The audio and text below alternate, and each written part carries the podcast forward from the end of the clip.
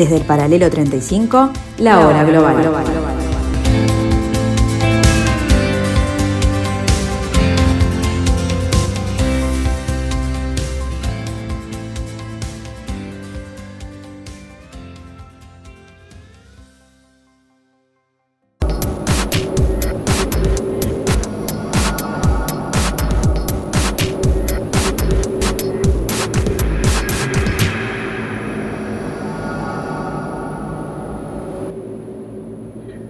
días amigos, muy buenas tardes, perdón, debemos decirlo así, bienvenidos a este quinto día de agosto, el segundo día de la hora global, que cada martes y cada jueves se presenta ante ustedes en este sector de la tarde de Radio Mundo en el 1170M de vuestro dial aquí en el paralelo 35. Hoy tendremos a eh, profundizar en un aspecto coyuntural de un país hermano, lo que nos presenta algunos desafíos y algunas incógnitas que nos gustaría este, analizar un poco más eh, con peine fino, podríamos decir así. Ya nos dejamos porque ya comenzamos a trabajar sobre este primer aspecto que es la hora global.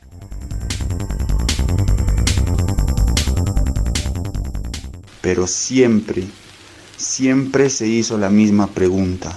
¿Por qué siendo el Perú un país tan rico, con tantos recursos, somos tan pobres con... No más pobres en un país rico. Palabra de maestro.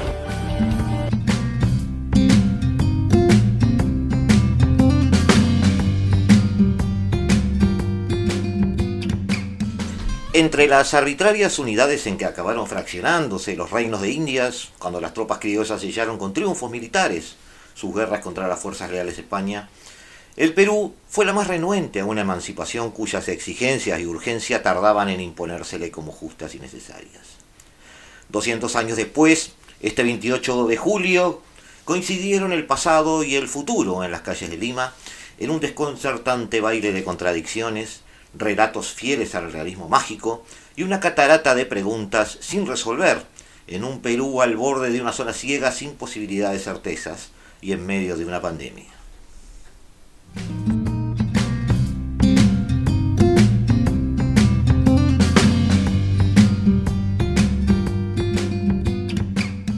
No más pobres en un país rico. El lunes 19 de julio en la noche, más de un mes después de la segunda vuelta de las elecciones presidenciales, los funcionarios declararon a Pedro Castillo, de 51 años, como el próximo presidente del Perú. Con una votación muy cerrada, Castillo venció a Keiko Fujimori, la hija de un presidente de derecha que se ha convertido en un símbolo prominente de la élite peruana. Fue la tercera derrota consecutiva de Fujimori. Hay un repudio evidente en la población de la clase política que se, ha mostrado errática, corrupta, pero sobre todo ineficiente. Un presidente tras otro, en la última década, han terminado su carrera política de imputados de corrupción, retirados por bloqueos parlamentarios o bien destituidos por el clamor popular. En estas elecciones en particular, Pedro Castillo se impuso en la segunda vuelta con el 50% de los votos, unos 8.800.000 votos, frente a Keiko Fujimori, con el 49.87% este, de los votos, unos 8.792.000 votos. Pero la realidad tras estos porcentajes es que en la primera vuelta ni Castillo ni Fujimori podían superar el 20% de los votos habilitados. Es decir, se ha fragmentado tanto la política peruana en una clase política quebrada, en un sistema político agotado, que prácticamente todos los peruanos tuvieron que elegir entre dos opciones que mostraban lo peor de su política desde el punto de vista eh, de ideologías extremas, una extrema derecha y una extrema izquierda. Eso auguraba sí o sí, en cualquiera de los análisis posibles, una polarización evidente.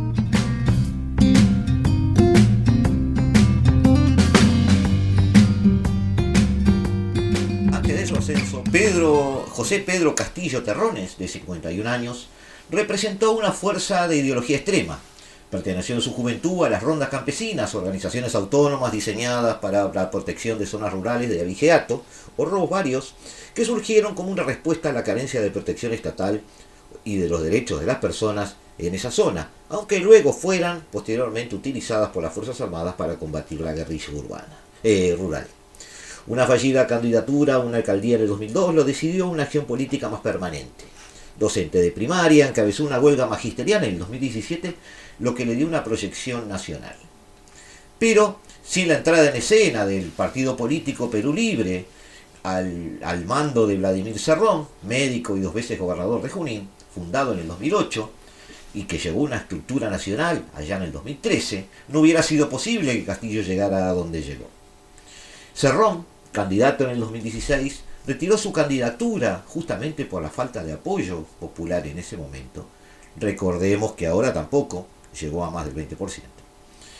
Eh, este partido de carácter nacional, que incluso fue eh, integrante o participó en el Foro de San Pablo junto con el Partido Comunista este, Peruano, el Partido Socialista y el Partido Comunista del Perú Patria Roja, eh, tiene un carácter marxista-leninista declarado y que además, de alguna manera, este, ha reivindicado en esta campaña. En las elecciones parlamentarias celebradas el 26 de enero del 2020, el partido tuvo un 3.4% del voto popular. No obtuvo escaños. Vladimir Serrón, por otro lado, fue acusado y condenado por casos de corrupción relacionados en algunos casos a falsificación de documentos con prestatarios del hospital de Huancayo y fue condenado a, cuatro, a más de cuatro años por corrupción en la gestión de saneamiento de la Orolla, eh, juicio que está todavía bajo apelación. Lo cierto es que en las elecciones generales del Perú del 2021 se confirmó la participación de Pedro Castillo como candidato a la presidencia. En la última fase de la campaña electoral, Castillo tuvo un repunte inesperado en su candidatura al quedar en primer lugar en las encuestas, pero ojo, en un eh, escenario eh, prácticamente de quinto, quíntuple empate técnico con otros candidatos. Recordemos que en esa primera elección, eh, como ya habíamos hecho mención en algún momento, Castillo, que fue en que no tuvo mayor cantidad de porcentaje luego, para su propia sorpresa, llegó a un 13.41% frente, perdón, a un, dije mal, dije mal, un 18.92% justamente frente a ese 13.41% de Keiko Fujimori. Los demás candidatos, 11.7%, 11.6%, 7.8%, 6.2%, 5.6%, 5.6% y así el resto de los 18 candidatos que se presentaron en esa elección. Esa fragmentación cuasi escandalosa permitió que su posterior triunfo en la, en la primera vuelta le, pidiera prácticamente a Castillo dialogar con otras fuerzas políticas peruanas con el objetivo de lograr una concertación política. Pero él mantiene su discurso ideológico radical de extrema izquierda lo cual obliga a la población peruana a hacer una elección in extremis, o Keiko Fujimori o Castillo. Lo cual implica para la derecha eh, una situación incómoda. Muchos analistas de derecha, posteriores a la elección, han dicho que, de no ser Keiko Fujimori la candidata de la derecha peruana en esta instancia, cualquier otro candidato le hubiera podido ganar a Castillo, pero el voto negativo que implica Fujimori la puso fuera de, eh, del alcance del médico rural eh, de izquierda.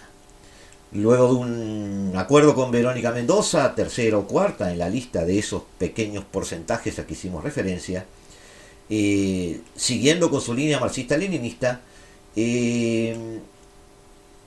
Castillo dice que su izquierda no es una izquierda caviar, habla de una izquierda de campo, eh, se mantiene es un discurso extremo, pero de alguna manera este, manifiesta algunos algunas, este, movimientos que hacen pensar que no es un eh, comunista o un socialista clásico en, el sentido de en todo el sentido de la palabra.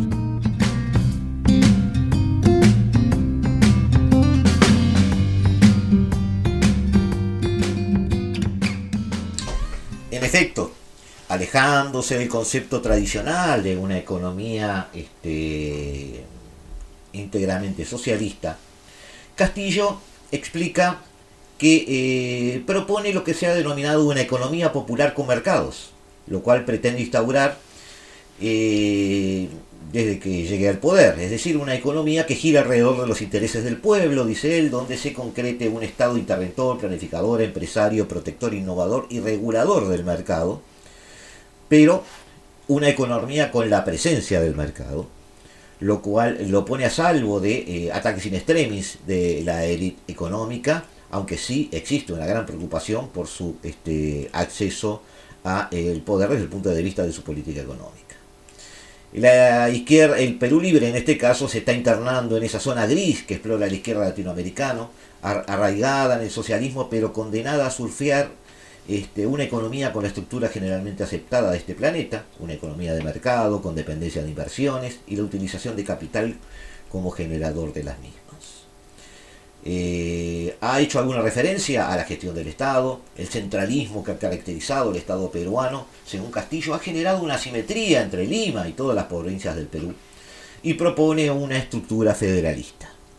Desde el punto de vista personal, es un candidato que plantea problemas a la izquierda, a la propia izquierda, pues es un candidato que se ha demostrado en contra o contrario al enfoque de igualdad de género en la educación, también eh, contrario a la legalización del aborto, sino una justificación médica, contrario a la eutanasia, contrario del matrimonio entre personas del mismo sexo.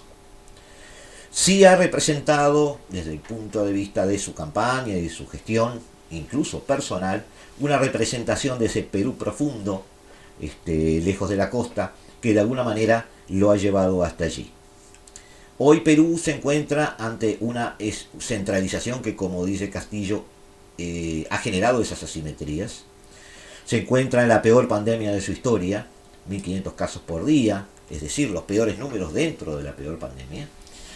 Y en su discurso, eh, antes de la asunción de mando, le dirige a sus adversarios de la segunda vuelta, en particular a Keiko Fujimori, un mensaje de no poner obstáculos a la sesión al poder y a la representación popular. Recordemos que Fujimori acusó a los partidarios de Castillo de alterar las actas en todo el país, en las urnas en las mesas de votación, y ha este, elevado a los tribunales electorales un sinnúmero de recursos que finalmente fueron desestimados. De todas formas, Castillo se dirigió hacia el 28 de julio, hacia esa conformación de ese gabinete, en, eh, un ecosistema ambiental político bastante complicado. Es un líder que eh, crece a la sombra de eh, lo que los analistas llaman el outsider popular, el outsider revulsivo, la sombra de Evo Morales del 2005, la sombra de Chávez desde sus inicios, la sombra de Lula de también el 2005, eh, lo que significó, en Ecuador Correa en el año 2006, eh, de alguna manera presentan una especie de desafío y, temas de comparación. Pero este caso no es igual a ninguno de los que hemos mencionado. Hoy Castillo no cuenta con el aval del Congreso, tiene solo 37 escaños sobre la base de 130, porque los escaños obviamente fueron asignados sobre los números de la primera vuelta. No cuenta con el apoyo del ejército, no cuenta con el apoyo de los medios de comunicación, no cuenta con el apoyo de una élite o movimiento político, porque ni siquiera él es el líder de su partido. Entonces, Castillo presenta más preguntas que respuestas.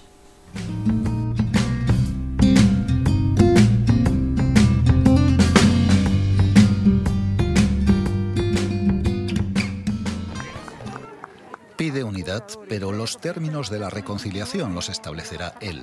Pedro Castillo, presidente de Perú, eligió a parte de su gabinete y mandó un mensaje claro. Su gobierno será de izquierda. por Dios y por la patria. Un nombre en específico hace fruncir el ceño al ala conservadora del país. El legislador Guido Bellido tomó juramento como jefe del nuevo gabinete y lo hizo en quechua. Por la lucha contra la corrupción por el trabajo para nuestro pueblo peruano. Ancha munasca y guayquiparaicuna. Ancha yacaresca guayquicuna. Cancunas raico. Sí, juro. Pero no es el mensaje de Bellido el que genera polémica, sino propiamente su designación. El Fujimorismo utilizó el miedo que despierta un posible vuelco al comunismo en ciertos sectores de la población. Y justamente este legislador, ingeniero de vocación, es considerado como marxista convencido y representante del ala más dura del partido en el poder, el izquierdista Perú Libre. Bellido fue sujeto a investigación por parte de la Fiscalía contra el Terrorismo por defender en una entrevista a una militante de Sendero Luminoso muerta en 1982. Según algunos medios locales, su nombramiento podría ser la causa de que declinaran Pedro Franque y Julio Arbizu como ministros de Justicia y Derechos Humanos, respectivamente. Sin embargo, para los sectores marginados del país, este gobierno representa una esperanza de reivindicación y de justicia social. La clase alta muchos años nos han nominado, han hecho lo que han querido y esta vez el pueblo elegido al presidente Pedro Castillo y ahora queremos ver la juramentación y que cumpla sus palabras. La desigualdad social y económica sigue siendo el gran reto de los gobiernos latinoamericanos, junto a la lucha contra la corrupción. Pero aun cuando los problemas a resolver son muy claros, los caminos para lograrlo siguen generando controversia y división.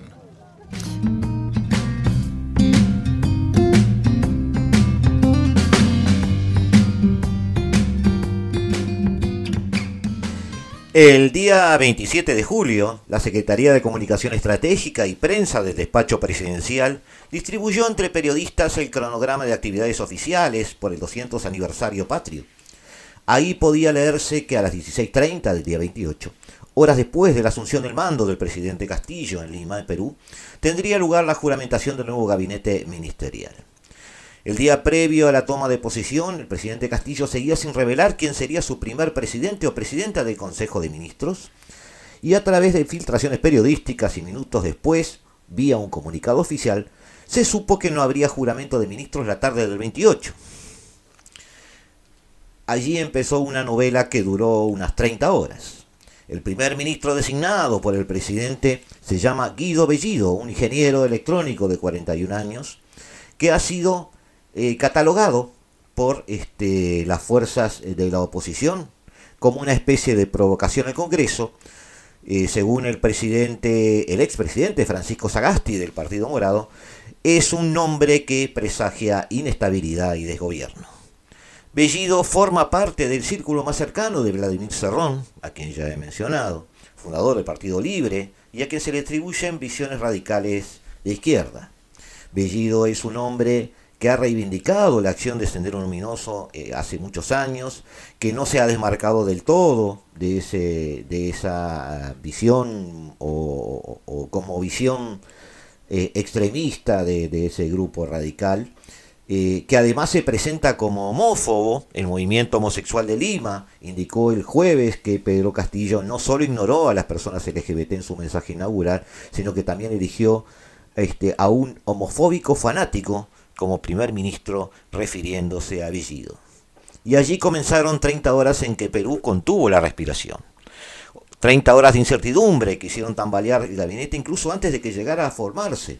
Los más sorprendidos eran los más cercanos a Castillo, entre ellos dos personajes clave para la futura gestión, llamados a ser figuras en su gobierno. Pedro Franque, un reputado economista y garantía de estabilidad, y Aníbal Torres, un abogado con cierto prestigio que de alguna manera podía a, este, encarar una especie de negociación incluso o, tender buenos puentes con su relacionamiento con el Congreso. Uno iba a ser el ministro de Economía y el otro de Justicia. Los dos sintieron como una traición el nombramiento de Bellido. Eh, Pedro Franque, a quien se le dieran este, ciertas garantías en conversaciones eh, reservadas, donde casi todo el partido se puso a charlar con él de forma de eh, que aceptara su designación como ministro, terminó finalmente cediendo a cambio de algunas este, argumentaciones que implicaban que Bellido no iba a tomar acciones sobre eh, el área económica. El discurso de Asunción de Castillo en sí también merece todo un análisis que al cual este, encararemos, amigos, después de la, de la pausa. Los dejamos ahora en, por unos minutos. Nos volvemos a encontrar aquí, en la tarde de Radio Mundo, en el 1170 AM de vuestro diario.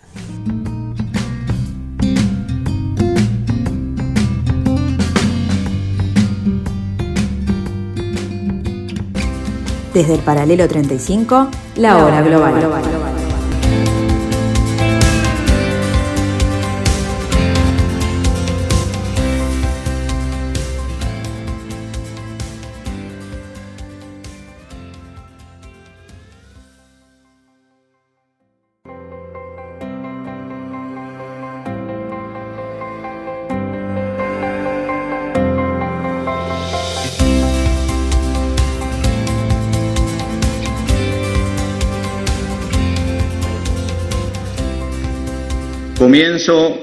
Saludando a mis hermanos codescendientes de los pueblos originarios, a mis hermanos ronderos, a mis hermanos maestros, a mis hermanos quechuas, a los aymaras, a los aguajún, a los hermanos chipivos, a los conivos, a los hermanos afroperuanos. Me dirijo a ustedes este símbolo día en que se cumplen 200 años de la declaratoria de la independencia del Perú, dos siglos de vida republicana. Es un inmenso orgullo para mí estar en este recinto. Pero a pesar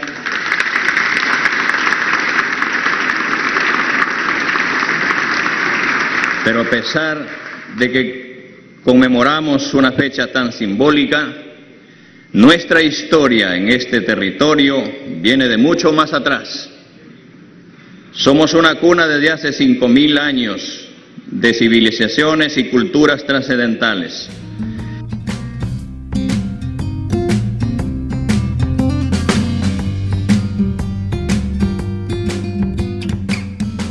Castillo comenzó saludando a los pueblos originarios peruanos, eh, para inmediatamente después enumerar los varios agravios históricos a los que habrían sido sometidos. Reivindicó el Estado inca como un Estado que hubiera sido capaz de resolver los problemas y de convivir en armonía con la rica naturaleza que la providencia les ofrecía, dibujando así eh, gran, una gran tierra de Edén, un supuesto Edén que dio paso al virreinato, donde se establecieron las castas y diferencias que hasta hoy persisten.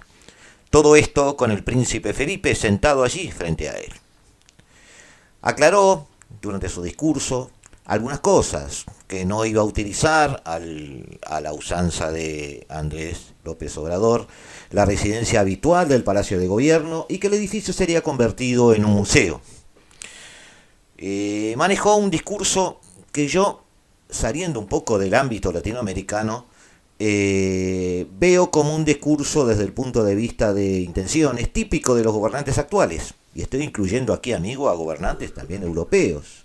Establece dar prioridad a Petroperú y darle injerencia en toda la, este, la potencialidad industrial que el Perú debe manejar de acá al futuro, pero por otro lado promete una neutralidad de carbono para el año 2050.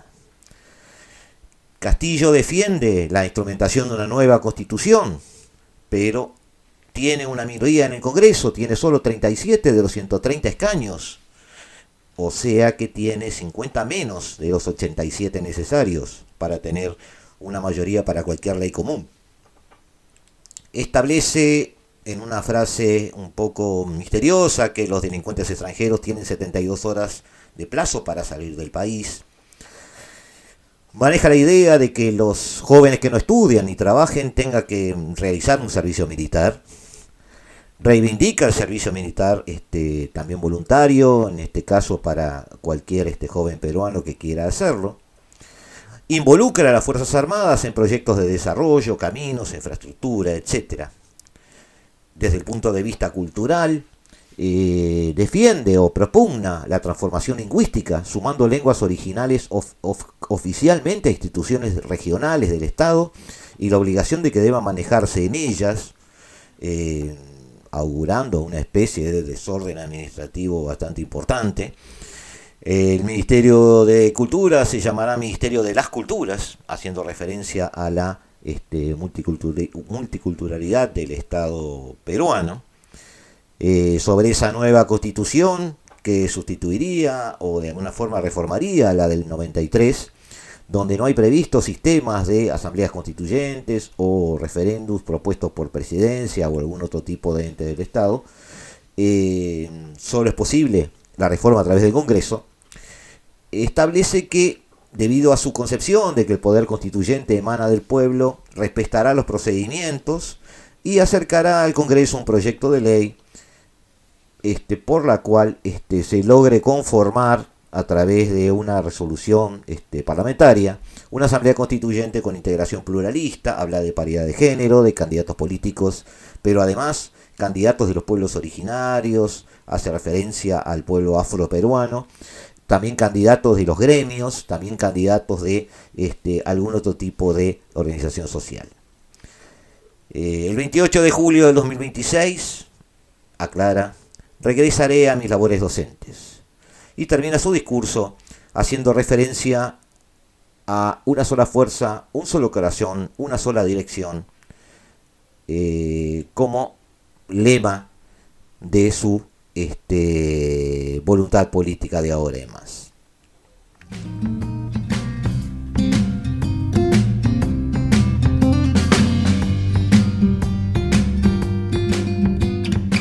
La primera vez que nuestro país será gobernado por un campesino, una persona que pertenece, como muchos de los peruanos, a los sectores oprimidos por tantos siglos. También es la primera vez que un partido político formado en el interior del país gana las elecciones democráticamente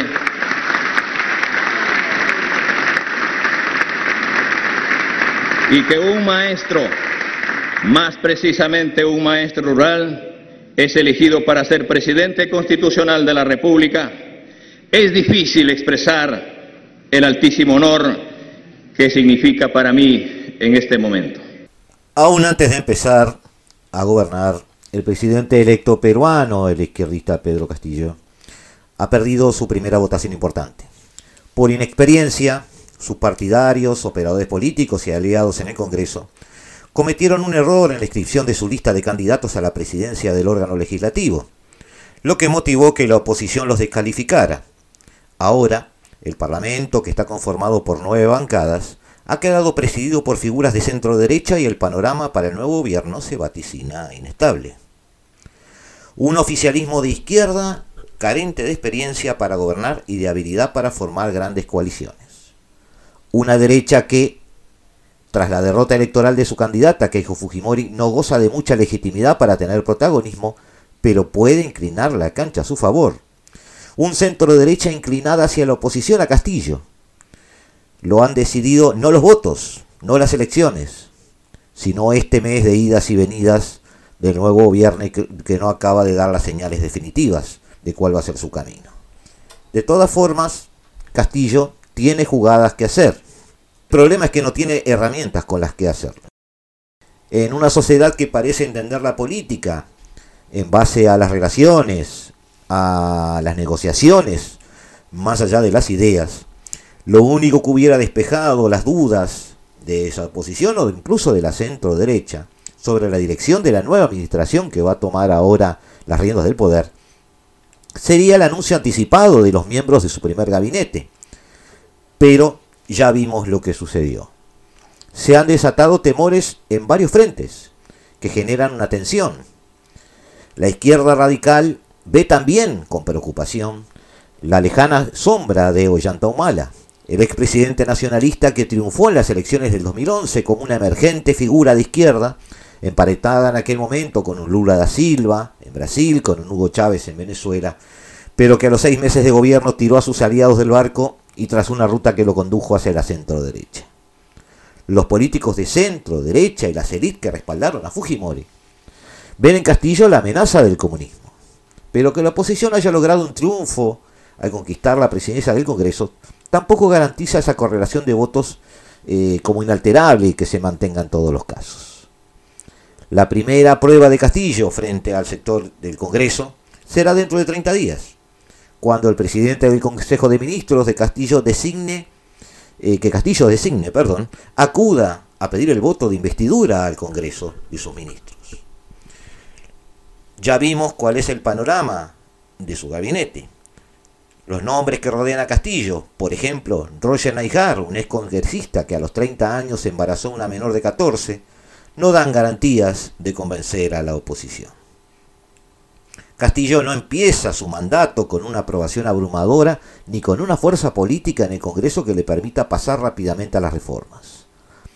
Eso es bueno en el sentido de alejar los, los, los, devaneos y los columpios de un presidente excesivamente voluntarista, pues hasta el momento no ha mostrado iniciativas bien sustentadas que puedan garantizar grandes transformaciones sociales, sino que solo se han expuesto grandilocuentes consignas, reivindicaciones históricas, eh, una visión por lo menos discutible de eh, la historia eh, pre y postcolonialista de esta Hispanoamérica. Tiene a su alrededor además negociadores y políticos que no tienen gran capacidad de escuchar a sus adversarios para establecer puntos medios.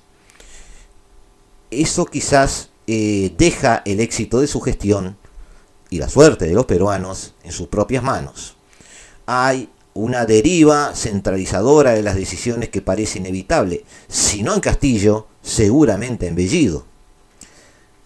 A nadie le conviene que Castillo cumpla exactamente todas sus promesas de campaña. Ya hemos visto que hay muchas contradicciones, muchas van a tender a un lado en que eh, van directamente en curso de colisión con otras, eh, tampoco vemos una oposición eh, que le convenga ser obstruccionista al extremo, eh, que solo reafirme el radicalismo del presidente y termine siendo una desconexión más entre los votantes y las élites políticas.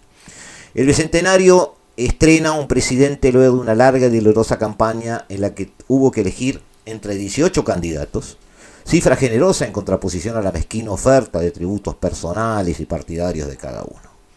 La segunda vuelta, como les dije amigos, dejó sobre la mesa las dos peores opciones, no por la calidad o no de los candidatos, que también tiene algún signo de debate, sino por eh, las ideologías eh, colisionantes que representaban en un país que estaba viviendo una coyuntura histórica que pedía otras cosas un partido marxista-leninista presidida por un presunto delincuente y el partido que frenó toda posibilidad de reforma durante los últimos años, dirigido por una presunta delincuente.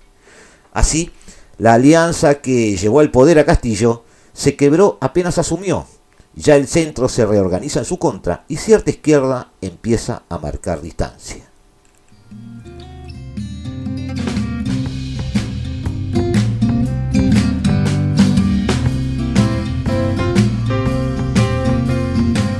En los últimos 30 años se ha discutido mucho sobre la falencia del modelo económico implementado en los 90. A pesar de ello, ningún gobierno escuchó el malestar de las mayorías y así se rehusaron a realizar los cambios anhelados por la población.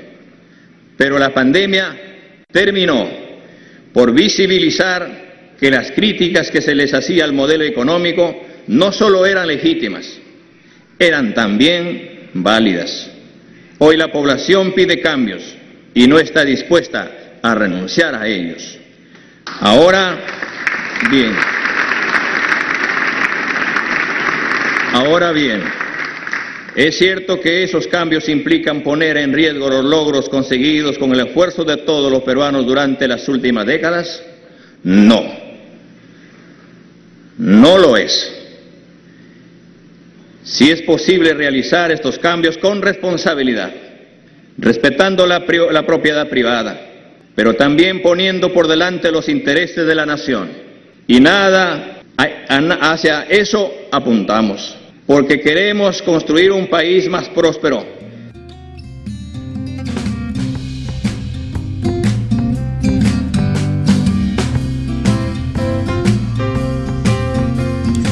Llegamos a esta instancia donde el país con más presidentes presos e investigados en América Latina celebra su bicentenario sin siquiera saber lo que le espera en los próximos 20 días. Castillo y quizás Perú se están enfrentando sin saberlo a una tercera vuelta electoral. ¿Cuál será, amigos, eh, la resolución de este conflicto? El problema es que no, son, no es un conflicto, son varios a la vez. El problema es que tampoco hay figuras de peso que pudieran hacer una catarsis política de aquellas desavenencias o, malentendidos que pueden en algún momento polarizar las relaciones entre los jerarcas. La verdad es que hemos catalogado de que hemos reconocido el triunfo de Castillo y luego del análisis de este proceso, toda esta instancia peruana como una especie de callejón sin salida. Sinceramente, vemos eh, una serie de tropiezos, una serie de eh, callejones que no llevan en ningún lugar, eh, fuerzas en el Congreso que han sido las que han bloqueado eh, el devenir peruano de las últimas de los últimos años y que siguen allí y que ahora tienen en su poder además las mayorías necesarias. Y vemos un pueblo peruano que tampoco sabe instrumentar aparentemente soluciones de peso con liderazgo fuertes, partidos políticos con una cierta eh, mochila poderosa de votos detrás, sino eh, simplemente una suerte de eh, abanico fragmentado de muchas agrupaciones políticas con aspiración a partido. esperemos, veremos, veremos cómo se dilucida todo esto y estaremos, por supuesto, intentando analizarlo, intentando ver cuáles son las consecuencias y las causas de cada uno de estos procesos. Por ahora, desearle como cualquier latinoamericano suerte a eh, Pedro Castillo y la mayor de las sabidurías en el momento de eh, pensar las soluciones necesarias para ese país hermano. Desde el paralelo 35, la hora global.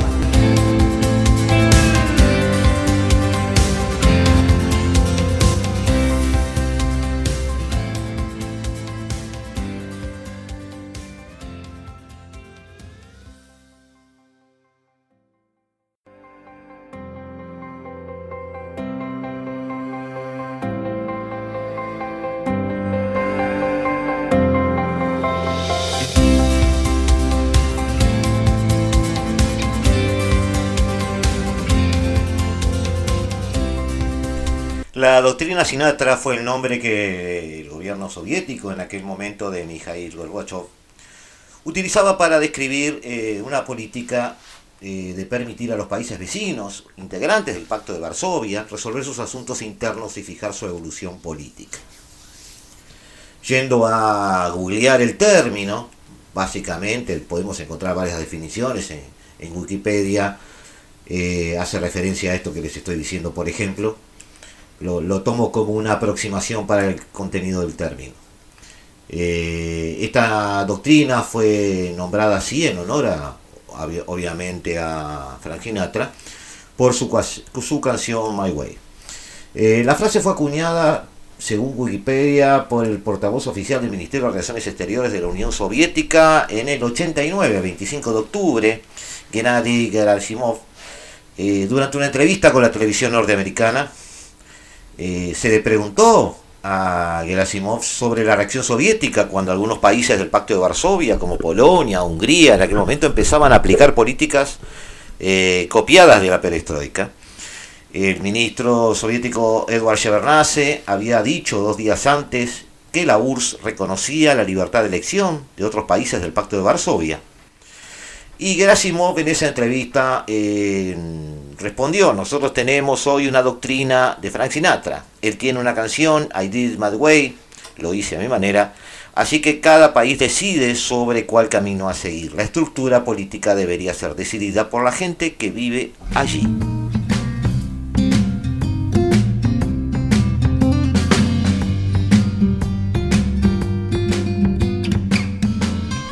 ¿En qué nos ayuda amigos esto para analizar, para tratar de ver eh, cómo encaramos este mundo actual.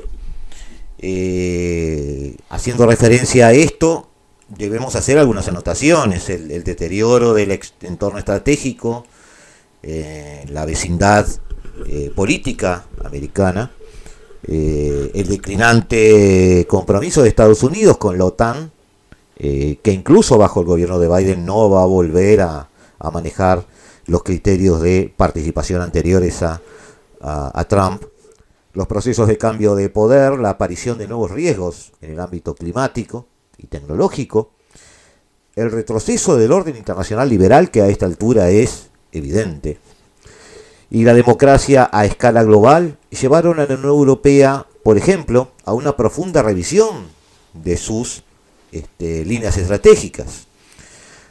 Hay que recordar que en el 2003 la primera versión se denominaba una Europa segura en un mundo mejor, eh, bajo la dirección de Javier Solana como alto representante.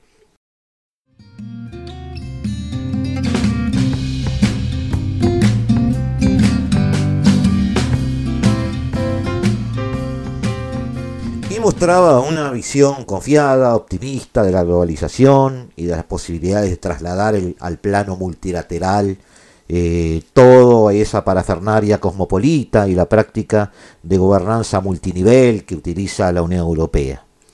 Pero las nuevas líneas estratégicas eh, publicadas en el año 2016, dirigidas por Mogherini, describen sin embargo un mundo hostil, reacio a ser reformado, más interconectado, disputado y complejo, en que la propia existencia de la Unión Europea estaba en cuestión, y reclamaba una Europa más fuerte y más autónoma. Todo ha cambiado.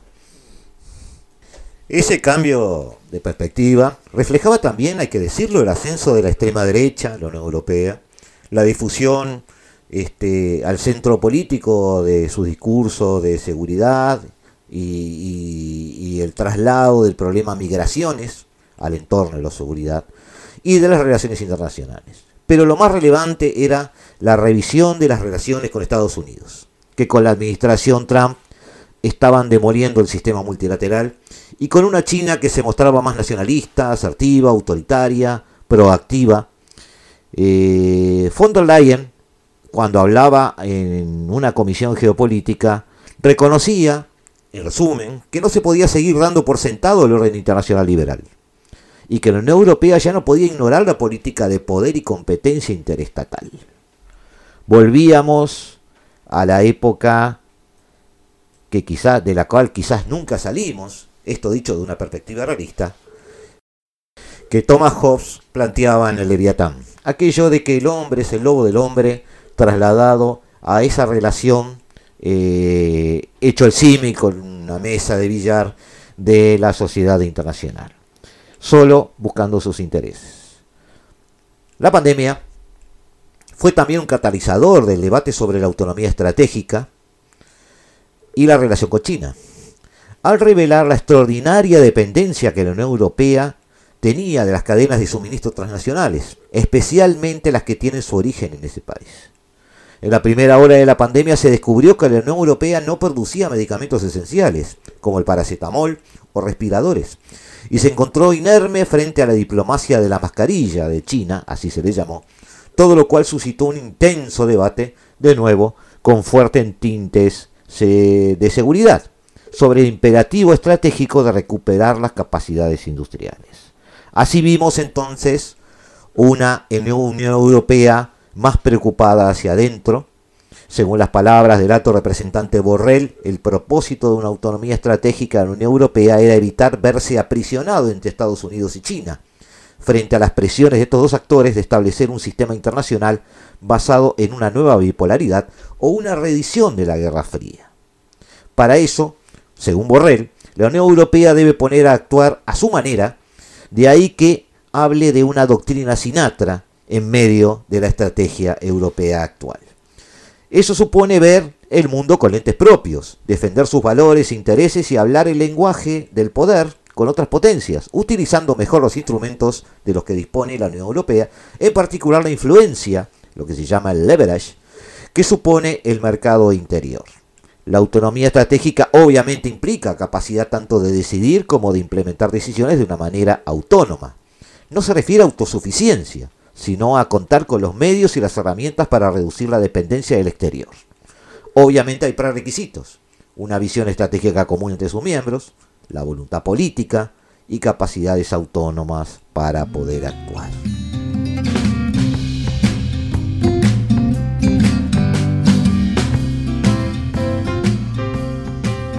Por supuesto, eso implica algunos desafíos intelectuales. Por ejemplo, la llamada doctrina Macron, hace una lectura de la autonomía estratégica, sea en defensa o, en política industrial, más autosuficiente, cerrada y proteccionista, con ecos de algún intento este, golista, digamos. No se hace acordar mucho a De Gaulle.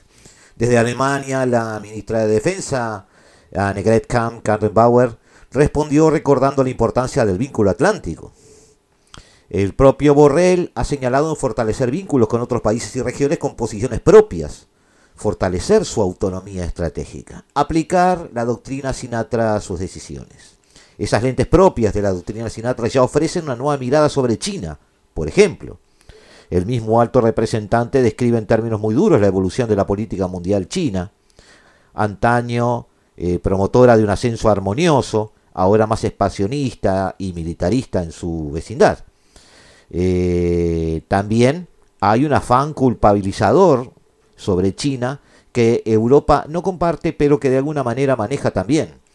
En Estados Unidos, eh, el, ataque a China es parte de un giro hacia la ultraderecha de los republicanos. En Europa es más una actitud defensiva. A partir de esa visión, en marzo del 2020, la Unión Europea había renovado su estrategia hacia China. La anterior venía, como dijimos, del 2016. Y desde entonces había mantenido distintas reuniones de alto nivel para redefinir la relación mutua. La Unión Europea ha revisado distintas políticas para hacer frente a desinformación procedente de China, atajar su multilateralismo selectivo, exigirle reciprocidad en el acceso a los mercados, el trato a la inversión y las ayudas públicas, y evitar que las inversiones de empresas chinas afecten intereses claves de la Unión Europea. La verdad es que eh, la toma de posesión de Biden marcó un impas ante el cual Europa esperó. Esperó al G7, esperó al G20 y mantiene ahora su visión. Europa se está rearmando, pero conceptualmente. Y esa es una oportunidad para América Latina. ¿Qué significa en América Latina y el Caribe una Unión Europea geopolítica eh, atendiendo a una mayor autonomía estratégica? ¿Cómo se despliega la doctrina Sinatra en las relaciones birregionales? Bueno, la doctrina Sinatra implicaría eh, llevar adelante una estrategia de implicación constructiva hacia América Latina por parte de los europeos y, el, América Latina y el Caribe, ¿no? Y contar con voz propia a la hora de promover coaliciones efectivas con los gobiernos y actores relevantes, en cada caso en esta región. Eh, se trataría, si así lo quisiera Europa, de impulsar coaliciones flexibles, abiertas, que permitan conjugar intereses mutuos frente a la crisis de la globalización y el multilateralismo, y abrir opciones de cara a la política de poder con otros actores externos. Obviamente esto para Europa va a exigir una política, eh, una acción más coherente, combinar sus objetivos y medios de acción, asumir cuestiones de comercio, medio ambiente, desarrollo sostenible, pero son cosas a las que Europa está acostumbrada. Desde 2015, a causa de las fracturas provocadas por la crisis venezolana y la pérdida de peso de América Latina en la política exterior de la Unión Europea, no se celebran cumbres birregionales, por ejemplo. Y solo cinco años después, en diciembre de 2020, se ha celebrado una reunión ministerial informal, de la cual eh, salió el compromiso de organizar una cumbre a finales del 2021. Sea o no posible esta cumbre es un paso adelante, una estrategia de Europa de sentarse a hablar en una mesa con América Latina y el Caribe, no importa en qué posición, si es una posición de acercamiento, de tanteo o simplemente de ponerse al día, pero es sentarse frente a América Latina y el Caribe sin la presencia de ninguna otra potencia eh, global. Así, por ejemplo, se puede actuar con una combinación juiciosa de acción bilateral y regional, con gobiernos y otros actores. Un ejemplo de esa actuación es el tradicional rechazo de las sanciones de la ley Helms-Burton contra Cuba. En el 2017 el gobierno de Trump decidió aplicar plenamente esta ley, hasta ese momento parcialmente en suspenso.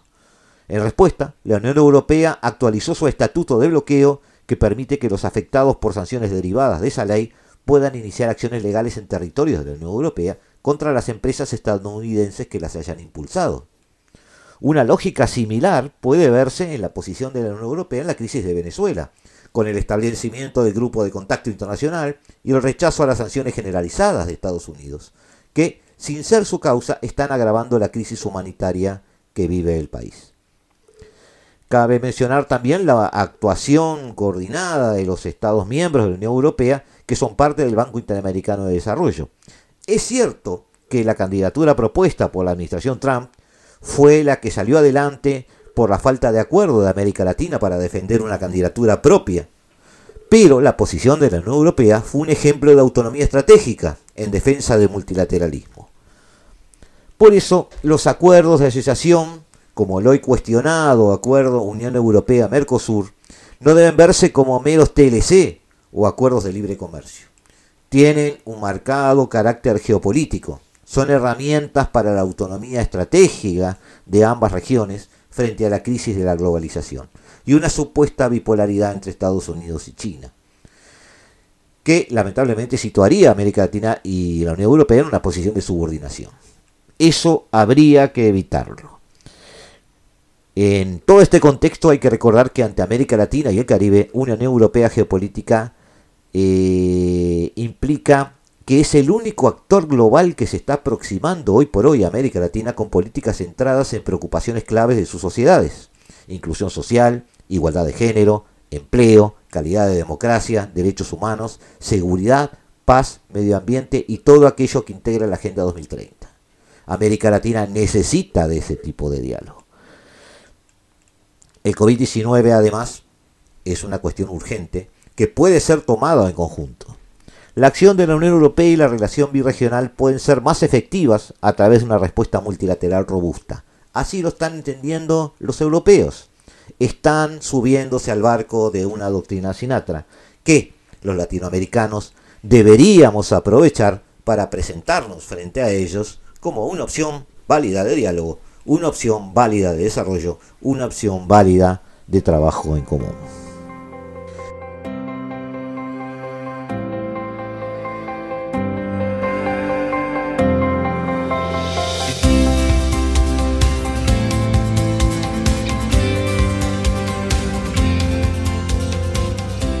Hasta aquí llegamos amigos, nos despedimos hasta el martes, como cada martes y cada jueves a las 15 horas nos veremos aquí en la tarde de Radio Mundo, en este pedacito de la tarde del 1170 AM de vuestro dial.